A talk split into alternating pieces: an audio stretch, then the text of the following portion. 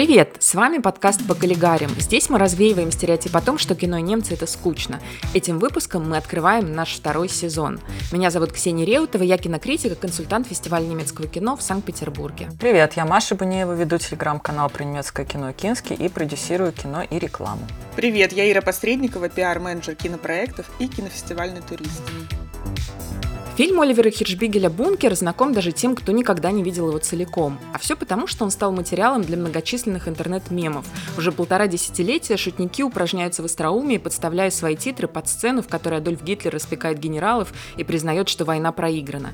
Но мы сегодня хотим поговорить о вещах серьезных. «Бункер» – один из самых известных фильмов новейшего немецкого кинематографа. Может быть, даже самый известный. В причинах такого успеха мы и постараемся разобраться. Этот выпуск мы записываем при поддержке компании Common Films. Поехали!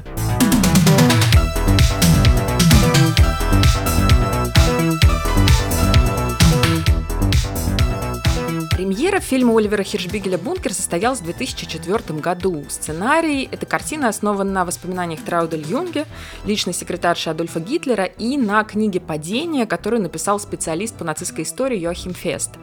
И надо сказать, что в оригинале никакого бункера там нет и близко. Фильм называется так же, как книга Феста «Der Untergang», то есть «Закат», «Падение» или «Гибель».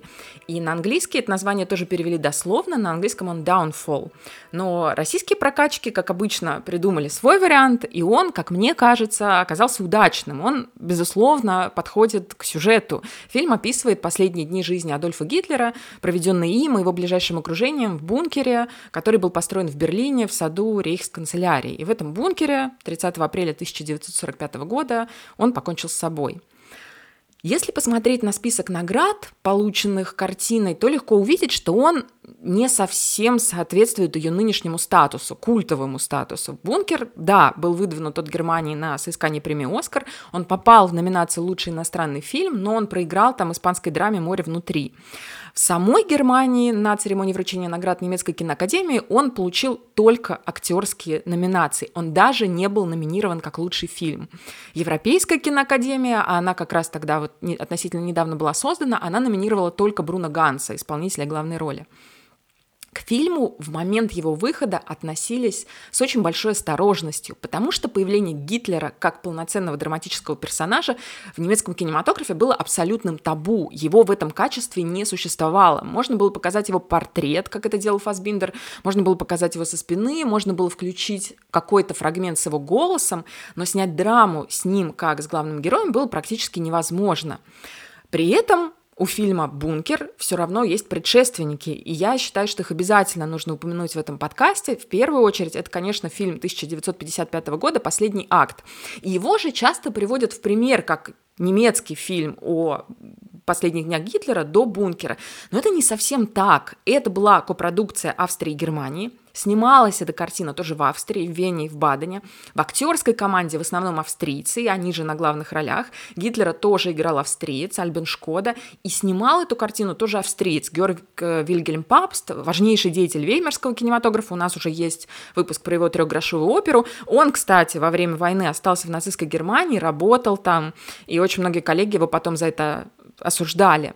Еще что интересно про эту картину, ее с автором сценария был писатель Эрих Мария Ремарк.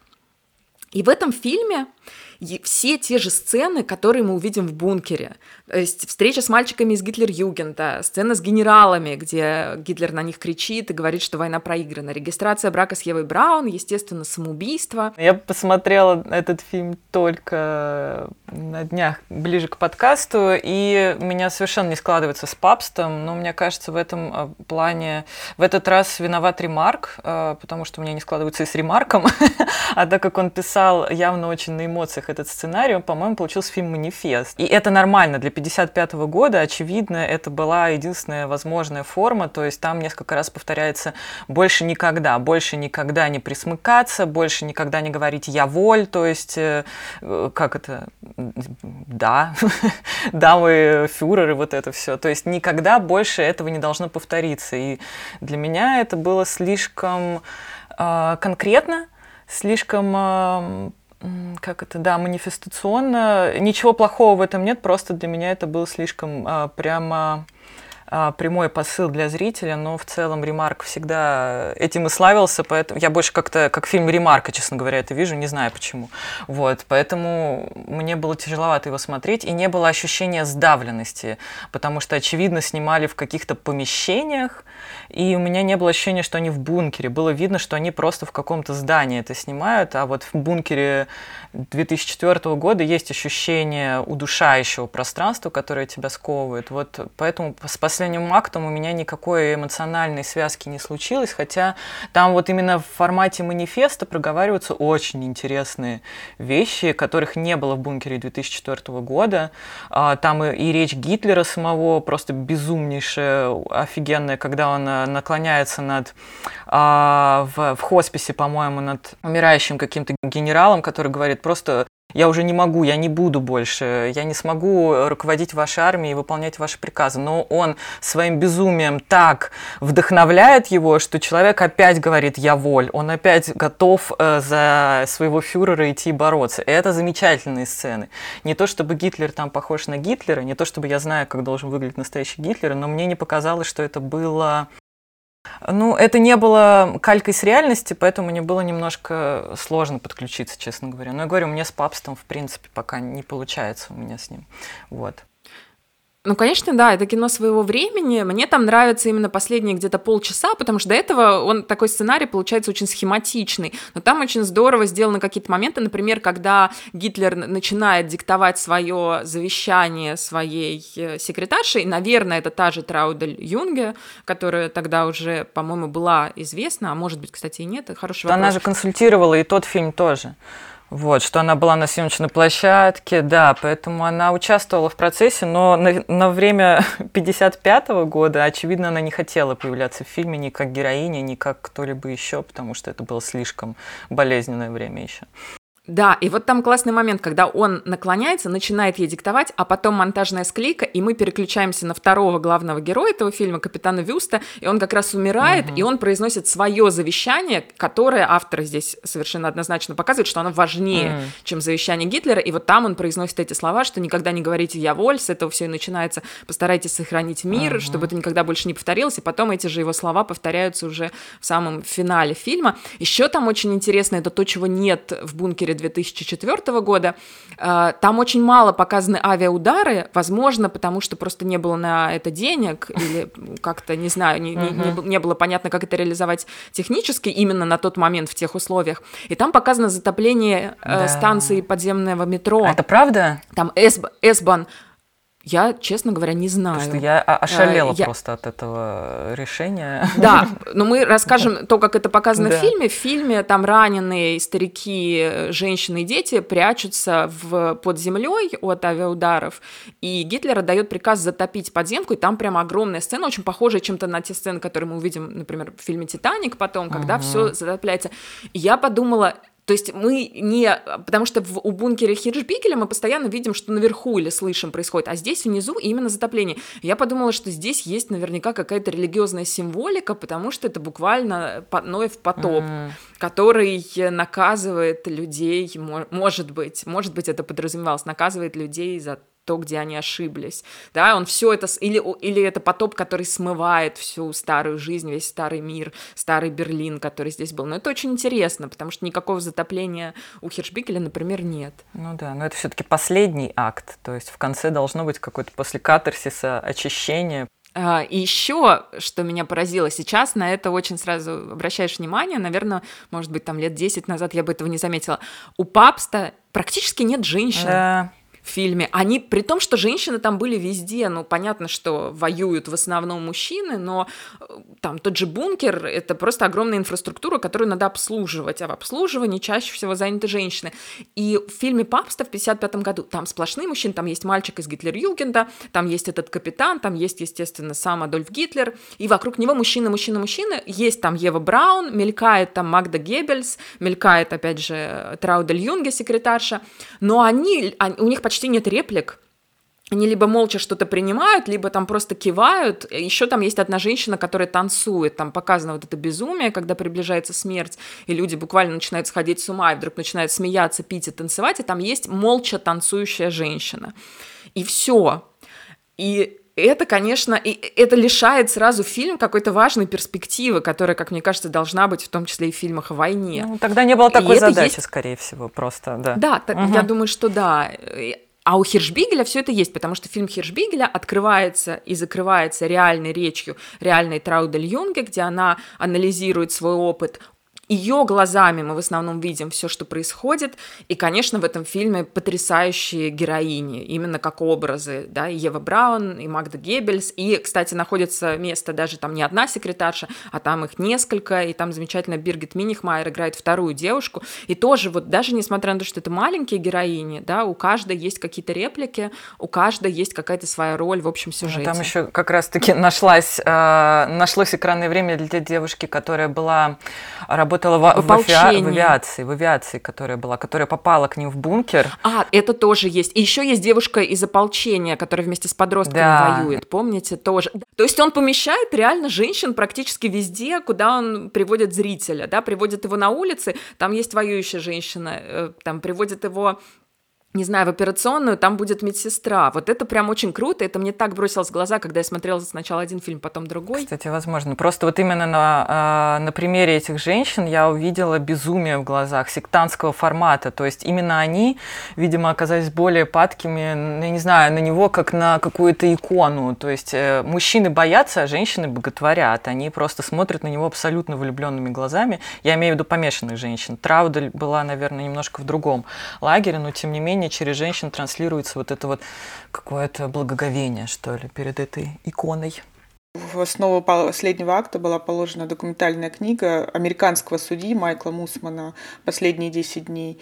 И, как ты, Маша, сказала, их действительно, да, консультировала прямо на площадке угу. личный секретарь Гитлера. А, ты про Траулер. А вы смотрели, кстати, документалку эту, из которой взяты куски для бункера? Я ее когда-то давно смотрела, но сейчас я ее просто уже не помню. Ну, мне очень понравилось, если что. Прям Ты имеешь в виду документальный фильм Йоахима Феста? А, нет, а, кстати, его я тоже посмотрела, вот это просто бомба. Йоахим Фест, который написал книжку, на основе которой снят «Бункер», он еще и выступил режиссером фильма, ну, можно сказать, документального фильма, да, как-то он называется «Карьера Гитлера» или «Гид. История да, одной это... карьеры». Это офигенный фильм, там все, там весь фильм состоит из закадрового голоса и архивных материалов, но я его послушала просто как аудиокнигу, это очень интересно, мне очень понравилась его позиция, его детали, на которые он обращает внимание, так что очень рекомендую всем, просто замечательно. Ну, да. Маш, ты прям опять же, как Бруно Ганс, э, когда он получил предложение сняться в фильме, он э, размышлял, думал 14 дней, и прежде чем согласиться, он посмотрел документальный фильм Йоахима Феста. А, вот, да? Он такой старый, этот фильм? А, ничего себе. Да, он 77-го года.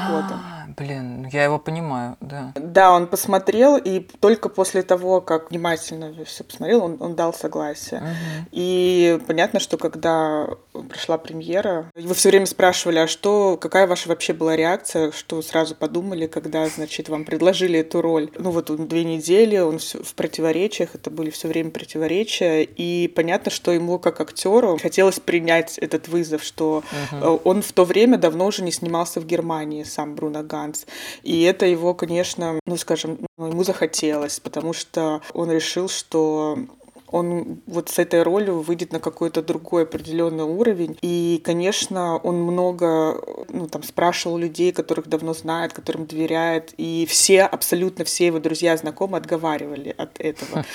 И они его отговаривали, он сам боялся воплощать, как и все остальные, вот эту фигуру в кино. Ну вот Ксюша уже говорила, что тогда были действительно запреты на то, чтобы показывать эту... Нет, это был не какой-то запрет, который там существовал в виде закона, это было некое этически выработанное негласное табу, конечно, о том, что нельзя. Но важный тоже факт. Бруно Ганс не был немцем. Бруно Ганс был человеком со швейцарским паспортом. И мне кажется, что это в итоге сыграло решающую решающую роль, потому что у него не было настолько личных отношений с этим образом, именно мы здесь про образ говорим, да, насколько они могли быть да, у любого немецкого актера. И, кстати, когда «Бункер» вышел, это сейчас нам, может быть, кажется, что его сразу как-то приняли и так далее. Я читала э, не тогда, естественно, а уже позже огромное количество, ну, какое-то количество рецензий, в которых писали о том, что Хиршбигель и Ганс, а также продюсер Берн Айхенгер очеловечили монстра, и такого делать был ни в коем случае нельзя, и зачем вы вообще это сделали ну и в том числе претензии к Бруно Гансу предъявляли. Его в интервью тоже очень много раз спрашивали, как и как вообще можно что-то найти в этом человеке? У него очень интересные были ответы всегда на эти вопросы. Моя любимая цитата такая. Свидетели утверждали, что, он, что Гитлер любил собак, умел очаровывать женщин, был добр к детям, и в то же время он совершенно спокойно отправлял на смерть тысячи человек. В нем не было ни жалости, ни сочувствия, ни понимания того, что испытывали жертвы войны. Я сыграл фюрера, но я так и не смог его понять. Я не добрался до его сердца, потому что никакого сердца у него не было. Uh-huh. Вот, по-моему, это такие очень хор... ну, прекрасные актерские слова, и, и они вполне довольно полно описывают тот образ, который, который он сыграл в фильме. О Бруно Гансе мы говорили, у нас есть отдельный выпуск подкаста, посвященный именно Бруно Гансу, и там мы тоже упоминали бункер. Там ну, могу только тоже повторить свою мысль оттуда, о том, что Ганс для режиссеров это такой универсальный проводник в ад, потому что с ним было не страшно, в нем всегда оставалось в нем, его героях, какими бы они ни были чудовищными, в них всегда оставалось где-то на донышке, как здесь, но что-то человеческое, и поэтому тебе было не страшно с ним спускаться. И здесь вот это просто, этот его талант отражен на все сто процентов. Мне кажется, это еще как-то с его мимикой, что ли, органикой связано. Там же есть эти сцены, понятно, я думаю, никто не смотрит их а, с ожесточением, когда он сидит с детьми Геббельсов, и одна из девочек у него сидит на ручках. И он выглядит таким дедушкой в окружении детей, и мне кажется, это сам Ганс приносит в это какое-то, я не скажу умиление, я не скажу эмпатию, я не могу сказать эти слова. Но ты видишь, что это просто старый, несчастный человек, который хоть, хоть в детях, хоть в собаках, хоть в женщинах ищет хоть какое-то утешение своей внутренней пустоте. И мне кажется, это именно Ганс это приносит своей какой-то вот физиологичностью, своей мимикой. Я не знаю, у него вот эти скулы какие-то. Короче, вот его лицо, оно как будто располагает, и мне кажется, поэтому он здесь организует органично смотрится. Он всегда, он не выглядит демоном никогда, но он очень часто выглядит вот этим вот очаровательным и человечным, поэтому мне кажется, это просто, ну, не знаю, лучшая роль, да, в этом. Не, не, не его лучшая роль, а это лучший, лучший кастинг, вот, на такую роль. Кстати, да, очень многие подчеркивают, что схожесть э, из всех фильмов, которые есть про Гитлера, она достигнута именно в этом фильме. Не только Бруно Ганс э, очень сильно похож, но и другие персонажи. Мне кажется, это единственный фильм, который ставил перед собой задачу показать схожесть. Ну, то есть, очевидно, в 1955 году это было не нужно, и это было бы плохо, если бы они пытались это сделать. А он, мне кажется, специально изучал вот эта трясущаяся рука, вот эта вот мимика. Мне кажется, это здесь впервые было было важно показать его ну, то есть, чтобы нам наоборот, чтобы зрителю было намного сложнее смотреть этот фильм, чтобы нам, ну, то есть, было сложнее, чтобы, ну, короче, режиссер не облегчает нам задачу, он наоборот нам дает вот эту вот, э, ну, какую-то такую уловку, типа, вы должны проникнуться этим персонажем. Ну, было бы намного проще, если бы мы видели безумного демона, орущего в 55, вот как в версии 55 -го года. Никаких вопросов там вообще не возникает, потому что вопрос, э, фильм манифестирует. А здесь фильм ставит абсолютно другие задачи, поэтому, мне кажется, сходство было важно, чтобы зрителю было смотреть сложнее, отвечать на моральные вопросы было бы сложнее и интереснее. Вот. Да, при этом это исторически, насколько я понимаю, довольно точно. Я читала, там немецких, британских угу. историков, они все его хвалят за историческую достоверность, которой часто не бывает угу. в фильмах угу. во Второй мировой угу. войне. Угу. Так что, мне кажется, все, все как будто логично, да. Слушайте, а у вас не было такой у меня вопрос? Э, вы не смеялись? Потому что там, мне кажется, очень много, тем не менее, несмотря на сложность фильма, очень много моментов, где я вот подхихикивала. Они чаще всего связаны с э, э, героем Томаса Кречмана.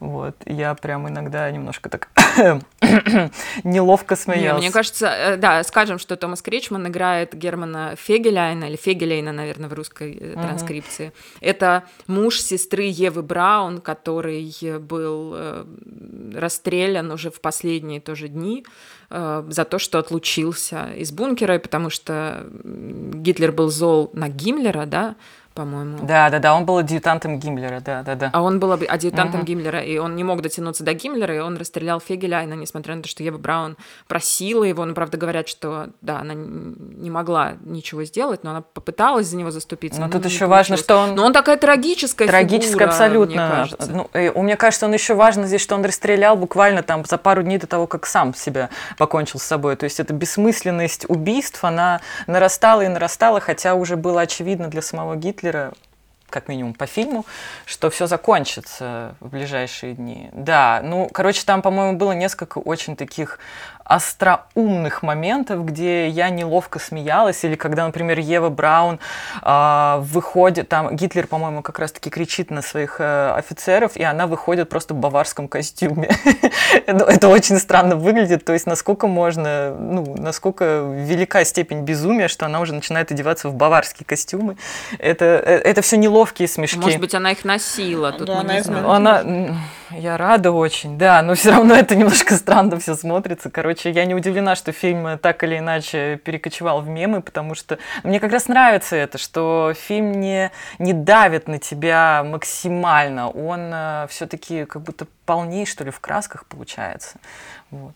Ну да, здесь надо сказать, что это кино с, с феноменальной драматургией и с феноменальным сценарием. Мне кажется, что своим успехом Бункер обязан как раз в первую очередь сценарию, который, да, основан на исторических документах, и написал его продюсер. То есть там три имени, там Траудель Юнге, Йохим Фест, и третье имя — это Берт Айхенгер, который работал над сценарием и который фильм продюсировал. И, и тут мы как раз можем рассказать о Бернте Айхенгере. Я не помню, упоминали ли мы его в предыдущих выпусках, возможно, да, возможно, нет, но это человек, без которого, наверное, немецкое кино новейшее, может быть, даже и не родилось. Это глава студии Константин Фильм, который в свое время спас ее от банкротства. И это человек, который продюсировал самые известные немецкоязычные фильмы. Фильм «Мы дети станции ЗОО», о котором у нас тоже есть отдельный выпуск. Фильм «Бесконечная история» Вольфганга Петерсона. Фильм «Парфюмер» Тома Тыквера. Комплекс Бадера Майнхоф, э, о котором э, тоже, я надеюсь, мы рано или поздно запишем выпуск. И к нему он вообще целиком написал сценарий. И Айхенгер Айхенгер был не просто продюсером, Айхенгер был идеологом новейшего, ну, сначала нового немецкого кино, да, потом новейшего уже немецкого кинематографа. Мне кажется, что он был именно тем человеком, который, во-первых, первым начал мечтать о том, чтобы снова сделать немецкое кино великим, вот о том, чтобы вернуть ему эту славу, которая у него была во времена немецкого экспрессионизма, возродить там ту же студию Бабельсберг как крупнейшую киностудию. А еще он верил в то, что исторические события можно показать во всей их сложности, спрессовать их там до двух или двух с половиной часов экрана времени, сделать из них да, кинематографическую историю, сделать их чертовски увлекательными. Вот в это немецкое кино до появления Айхенгера абсолютно точно не верило. И поэтому в фильмах нового немецкого кино, да, там есть фильмы о войне, но это всегда война там гротескная, как, например, в «Железном барабане». Либо она какой-то тенью, либо она идет на заднем плане, как во многих фильмах Фасбиндера. Но вот что можно взять этих реальных исторических личностей и сделать из них историю, которую потом еще, которую потом еще можно будет продать, потому что Айхенгер, конечно же, продюсер, который продает публике кино. Вот это просто феноменальный его успех. И как же жаль, что в 2011 году его не стало. Он скоропостижно скончался, довольно молодым, если бы он был жив, я уверена, что вот жанровый, по крайней мере, немецкий кинематограф выглядел бы как-то по-другому сейчас. То есть это такая потеря, которую невозможно было ничем восполнить, и которая до сих пор не восполнена. Вот это место, которое он занимал в немецком кино, оно до сих пор так и зияет какой-то дырой. И мне кажется, что «Бункер» — это в первую очередь сценарий Айхенгера, во вторую очередь это роль Бруно Ганса, и только потом это режиссура Оливера Хиршбигеля. Я еще добавлю по поводу Айхенгера. Э, дело в том, что благодаря ему появилась немецкая киноакадемия, и э, немецкая киноакадемия, в отличие от э, Оскаров, как мы знаем, еще и вручает денежные премии, когда э, вручают Лолу. Когда э, все это было учреждено, то некоторые даже заподозрили Айхенгера ну, что это его корыстные такие цели, но он никогда ничего не выигрывал, не получал. И только в 2010 году Академия наградила его почетным призом за вклад в кинематограф. За год до смерти, получается. Да, да, да. Еще важно отметить, что, например, международный успех ему принес фильм «Имя Розы» по мотивам одноименного романа Берта Эка, где снялся Шон Коннери. Это действительно был международный успех э, в 1986 году. А в 2003 он э, снова проявил себя как продюсер и с Каролиной Линк разделил Оскар. Точно, да, «Нигде в Африке» первый Оскар новейшего немецкого кино, это тоже, да, фильм спродюсированный Бертом Айхенгером. Да, этот Оскар он разделил с режиссером Каролиной Линк. Теперь понимаю, почему бункер так хорошо смотрится, как... Э, да, да, да абсолютно. И как, как же здорово там создается вот это полотно. То есть мы правильно, ну, мне кажется, мы важно заметили в начале про то, что, да, вот Маша говорила про эту клаустрофобическую атмосферу, и в то же время это фильм, который постоянно перемещает нас за пределы угу. бункера, потому что там Берлин, который вот-вот падет, потому что Красная Армия уже, уже в него вошла. И там очень много каких-то маленьких сцен, коротеньких, потому что, ну, а хронометраж бы не позволял все это развернуть. Из этого, конечно, мог бы выйти какой-то и сериал хороший, наверняка, поступ... который бы раскрыл поступательно и показал бы нам всех этих героев подробно. Но как же там здорово даже в маленьких сценах раскрыта драма, когда там, например, один из героев э, забегает в больницу, да, брошенную солдатами, и там сплошные пожилые женщины, и что это какой-то ну, да, то есть все молодые мужчины ушли, все, в принципе, кто мог уйти, ушли, остались только люди, которые не могут уйти, пожилые бабушки, это вот одна эта сцена, где он на них смотрит, а они смотрят на него, и молчание. И вот там очень много таких маленьких сцен, коротких, которые дают представление о том, что война — это страшно, бойня — это, это страшно, это абсолютное зло. И, кстати, для меня еще «Бункер» — фильм о том, что ну, не только, когда начинается война, не только обычные люди гибнут и становятся ее жертвами, абсолютно бессмысленными. Это еще фильм о том, что люди, которые начинают войны, тоже заканчивают очень страшно. Ничего хорошего их не ждет и ждать не может.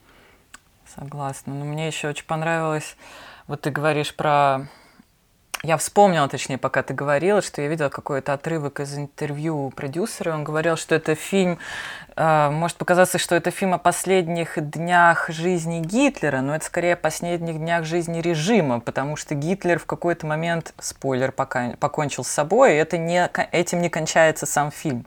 Э, тут как раз-таки больше, очень много контекста. Действительно, наверное, этим мне «Бункер» тоже нравится намного больше последнего акта. Вот. И э, на самом деле интересно, потому что русские там появляются в одной микросцене, условно, в самом конце, когда уже Гитлер умер, и весь фильм можно думать, можно предполагать, и такой образ создается, как будто это все в его голове, то есть как будто никаких русских вообще не существует, что как будто он сидит в этом бункере, он настолько погряз, ну, как не существует той армии, которую он все время призывает, я не помню, э, Штайнер. Штайнера, да-да-да, ее нет, все, ее нет, и она есть только у него на картах. Так и такое ощущение, что, ну, врага как будто нет, то есть как будто этот человек максимально э, погряз в своем вот этом вот э, э страшном, я не знаю, вообще неведении, очень интересно. А потом, но, но все-таки этот контекст, ну, то есть, да, вот просто нету никого, есть только он и его маниакальные идеи. Очень круто сделано.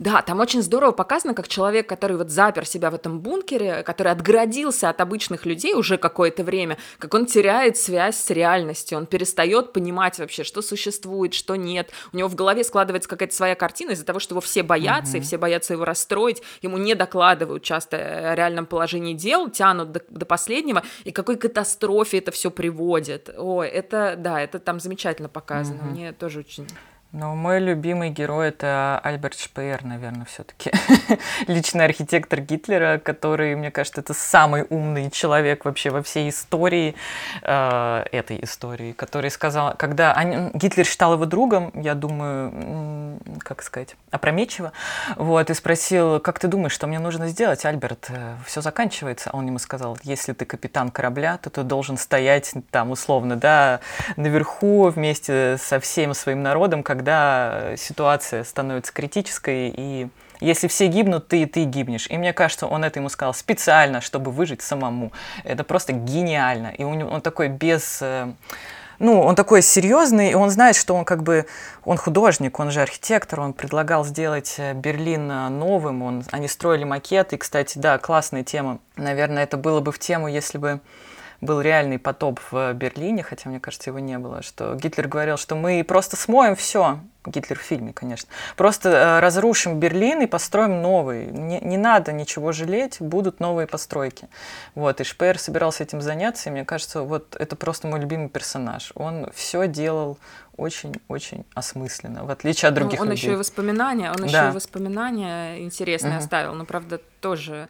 Ну насчет личности Шпеера. Не, я только в рамках фильма говорю. Мне кажется, да. это просто вот э, гений. То есть все в ужасе и парализованы страхом. Вот мне кажется, э, лучше всего как раз-таки это передает Ева Браун, когда ей что-то говорят в лицо уже просто на нее смотрит персонаж и говорит ей неминуемую правду, у нее остекленение в глазах, я не знаю, как делает эта актриса, и она просто убегает. То есть это настолько отрицание реальности, она просто ну, спасается вот в баварских костюмах, простите, и вечеринках. А Шпеер точно знает, как надо действовать. Он вообще не теряет самообладание. Вот поэтому этот персонаж меня, конечно, впечатлил. Он не поддался вот этому, мне кажется, массовому безумию, которое творилось в бункере. Вот. Да, про строительство, и, наверное, тут нужно рассказать да. про декорации. Это моя личная связь с фильмом «Бункер», потому что его снимали в Петербурге. И это целое событие было. Я тогда училась еще в университете. А ты помнишь это? Э, э, я, я не была на съемках, но я помню всю историю, которая съемки сопровождала. Дело в том, что когда Оливер Хишбигель и продюсер Бернт Айхингер приехали в Петербург, они давали пресс-конференцию, где бы вы думали, в Смольном. О, боже. Это, сейчас, конечно, я сейчас думаю, это было в какой-то другой жизни, невозможно себе этого представить. В общем, они дали пресс-конференцию в Смольном, где рассказали, что вот у них есть фильм, тогда все писали о нем, еще называли его «Закат», потому что он, ну, бункер ему дали уже позже прокачки. И вот что мы собираемся снимать фильм «Закат», и вы знаете, мы нашли у вас в Петербурге идеальное место, где мы можем снимать наш разбомбленный Берлин 1945 года. А это 2003 год. Петербург отмечает, да. извините, 300-летие с помпой. Смешно. И тут приезжают эти, значит, немцы поганые, кавычках, и, и рассказывают, что вообще-то город выглядит как Берлин 1945 года. Естественно, э, ну и, и в целом, да, город, который э, ну, выстоял в блокаду, и это до сих пор важнейшая, не знаю, часть любого, сознания любого петербуржца, и, и ты ходишь по городу, тебе постоянно об этом напоминают, и тут, тут ты понимаешь, что здесь будет сниматься вот такое кино, конечно, очень многие люди были против. А, но немцы все равно кино сняли, то есть дали на это разрешение. Снимали они его в квартале между улицами Шкапина и Розенштейна. Это был квартал рядом с Балтийским вокзалом. До революционных домов, построенных в самом начале 20 века. Очень красивые дома, очень красивая архитектура. Но в 60-е годы из-за того, что там была очень плохая экологическая ситуация, потому что там рядом завод «Красный треугольник», и опять же там железная дорога, вот Балтийский вокзал, этот район объявили непригодным для постоянного проживания, но расселение жителей затянулось, как это часто у нас бывает, э, и снос все откладывался и откладывался, в итоге ни в 80-е, там, ни в 90-е там ничего не делали, дома ветшали, они не ремонтировались даже косметически, и постепенно это действительно, этот весь район превратился в трущобы, и вот именно там проходили проходили съемки, вот весь, вот все эти батальные сцены на улицах Берлина, это район Шкапина-Розенштейна.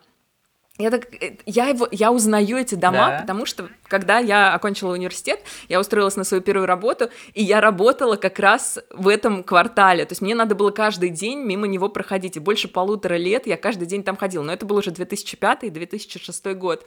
Но вот эти дома, я их вижу в бункере, я их прямо узнаю. Дело в том, что сейчас их нет, потому что как раз в середине 2000-х их начали постепенно сносить, и сейчас там вырос квартал вот этих вот человейников, таких новостроек, довольно уродливых. Лучше бы, конечно, каким-то образом сохранили хотя бы фасады, но, к сожалению, этого не было. И теперь эти фасады живут в фильме «Бункер» лично для меня. Это прямо... Я даже видела, вот сейчас я пересматривала, я смотрю, вот «Железные ворота», это такие ворота, которые, ну вот часто вот в этих доходных домах в Петербурге стоят, они никак не перекрашены, они никак не переделаны. Это петербургские ворота, а вовсе не берлинские.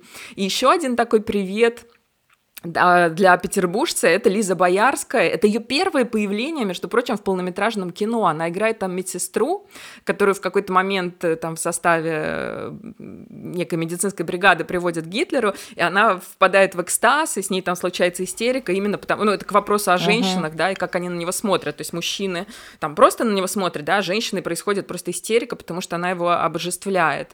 И вот это сыграно Лизой Боярской. Она там, по-моему, переозвучена, потому uh-huh. что она звучит там чистой uh-huh. немкой. Вот, но это вот такой вот... То есть до этого она играла только в сериалах. Это «Бункер» — это ее первый полнометражный фильм. Мне кажется, мы не сказали, что вообще это очень дорогой фильм. Да? Его бюджет, Мне казалось, его бюджет, очень его дорогой, бюджет, его бюджет 14 миллионов евро. Представьте, 2004. Ну и съемки какие шикарные, мы же ну, они, сейчас да, об этом и говорили. Это был один, кстати, из аргументов, это спрашивали даже вот на той самой пресс-конференции в Смольном у продюсера, говорят, ну, наверное, вы снимаете, потому что у нас здесь дешево. Ага. Вот. Вывести Признайтесь. группу в другую страну очень дешево. Да, и Айхенгер, ну, Восточная Европа точно снимать дешевле, чем в Западной, например, было бы. Конечно. Вот, но Айхенгер сказал тогда, он говорил, что это не вопрос финансов, потому что, мол, у нас большой бюджет бюджет, и поэтому мы могли бы... Мы рассматривали другие места. Он, кстати, так ни разу не сказал, какие другие места они рассматривали. Мне кажется, это было, кстати, вот. в фильме о фильме, что они Польшу, Чехию смотрели. Но могу ошибаться, могу ошибаться. Может быть, да. может быть. Но в итоге выбрали Петербург. Ну, вообще, э, было очень много критических статей, и основной вопрос, э, стоило ли вообще за, за 14 миллионов евро снимать вот этот фильм. Да, ну критики было очень много после фильма. А это немецкоязычная критика? Да, или немецкоязычная. А, ну извините. Немецкий... Шпигель писал в свое время очень критическую такую статью. Слушайте, ну немецкоязычная критика критикует абсолютно все, а, а уж свое так в три раза усерднее, так что мне кажется, это в любом случае было бы ну, нарезан. Да, ну и, как я сказала, да, фиг, само вот это вот у всех вызывало шок, что Гитлер станет драматической фигурой. Тут, кстати, можно упомянуть, все таки были э, другие фильмы, о которых мы еще не сказали, да, помимо «Последнего акта», в 89 году Кристоф Шлингензив снял фильм «Столетие Адольфа Гитлера. Последние часы в бункере фюрера». Но я просто чувствую, что наш подкаст будет неполным без упоминания этого фильма. Абсолютный трэш, абсолютная провокация, какие всегда делал э, Шлингензив. Вот если можно как-то э, ну, он такой был режиссер, это какой-то был скорее акционизм, я не знаю. Вот можно как-то ранить публику, вот как-то задеть ее, чтобы о тебе все говорили, говорили, господи, кто такой мог сделать? Вот он сразу шел и это делал. И вот это такой фильм, где Уда Кир играет Гитлера, но там происходит, это не, не имеет никакого отношения к исторической реальности, там происходит абсолютное непотребство, все, что вы можете себе представить под словом непотребство там происходит, э, но да, но э, невозможно это воспринимать как образ. Это именно провокация, это даже не карикатура, это какой-то трэш. Еще был фильм Ханса Юргена Зиберберга «Гитлер. Фильм из Германии». Это фильм 77 года, его продюсировал тоже Айхингер, но это огромная семичасовая картина, при этом она часть трилогии по осмыслению немецкой истории. Это абсолютно экспериментальное кино, то есть там э, монтируются игровые там документальные кадры.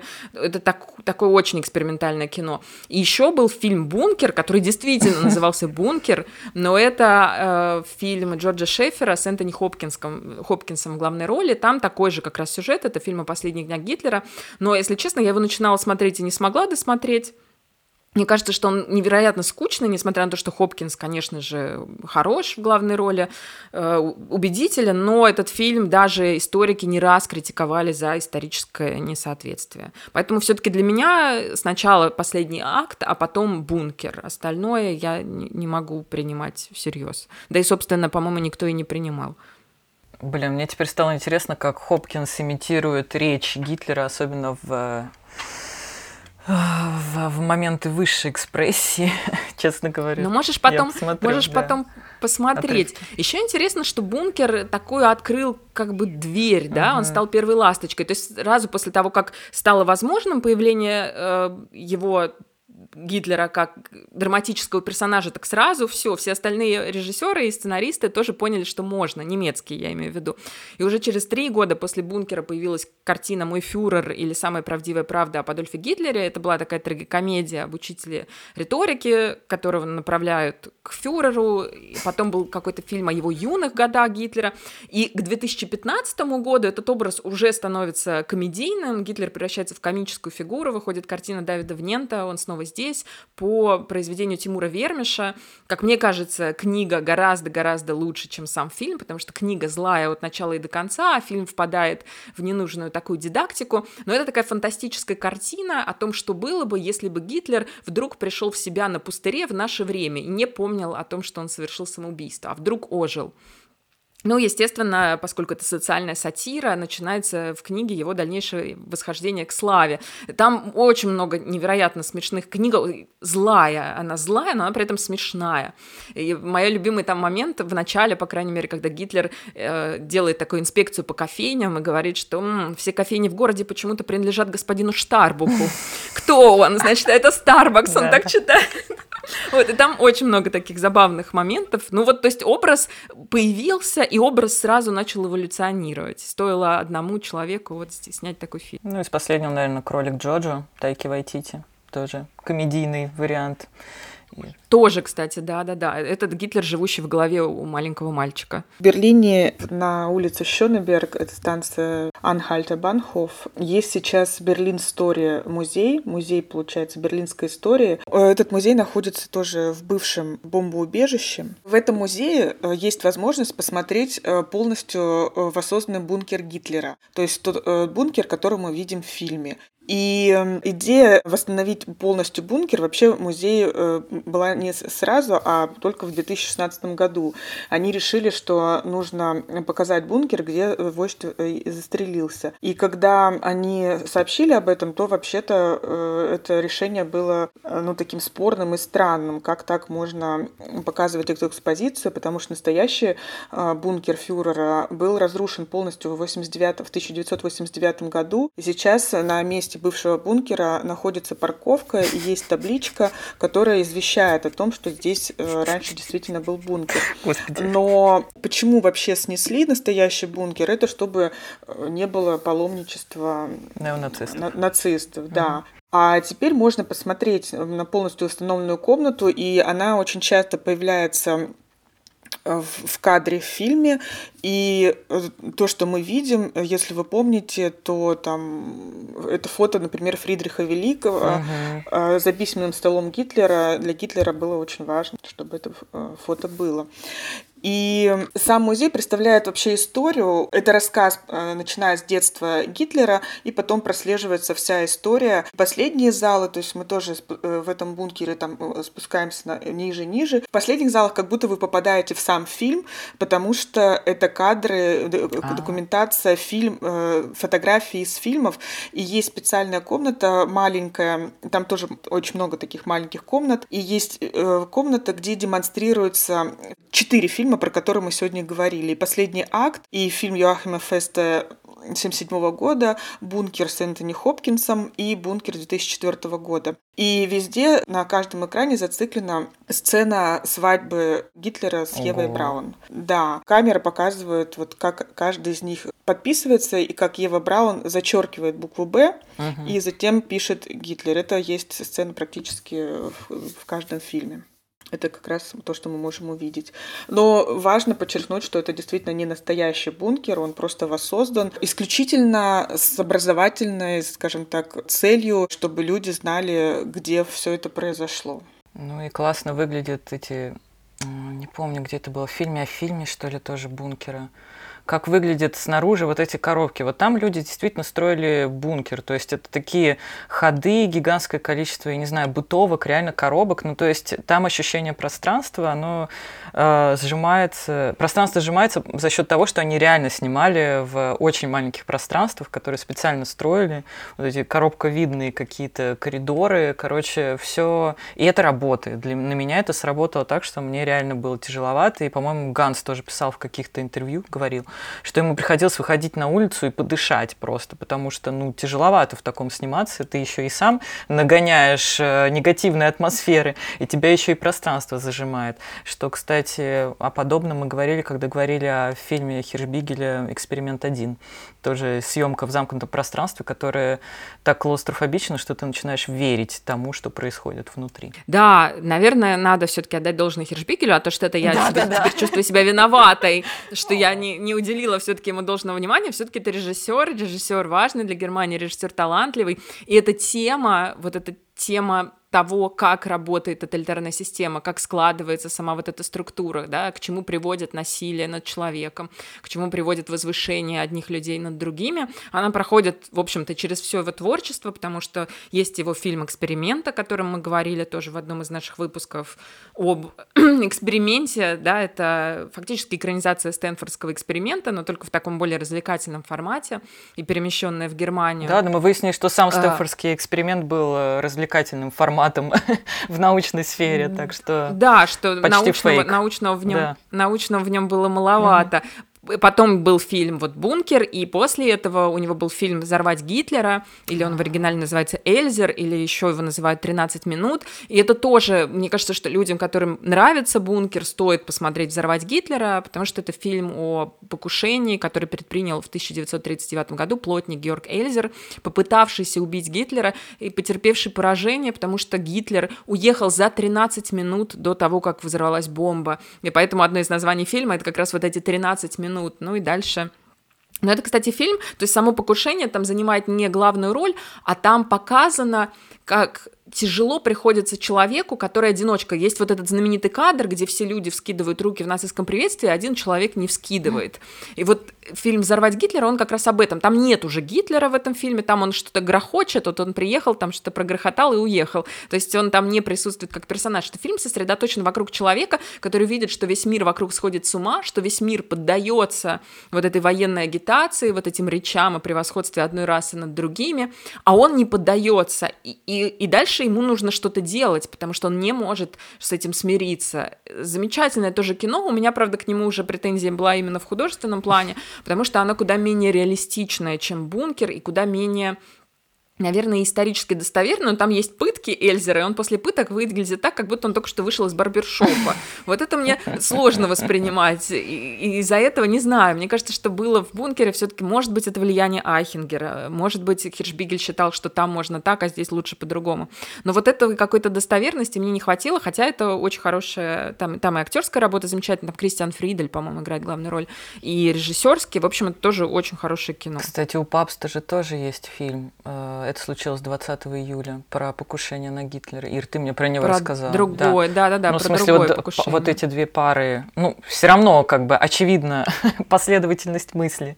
Ведь он после того, как ты снял про Гитлера, хочется эту тему еще как-то разбирать ее и разбирать. И вот они оба пошли по похожему пути, получается, интересно. И на этом, наверное, нам лучше завершить свой выпуск. Мы открыли второй сезон, можем друг друга с этим поздравить. Оставайтесь с нами, у нас будет много интересных рассказов о немецком кинематографе. Спасибо, что вы с нами. Э, до новых встреч. Всем пока. Пока, пока, пока. Всем пока.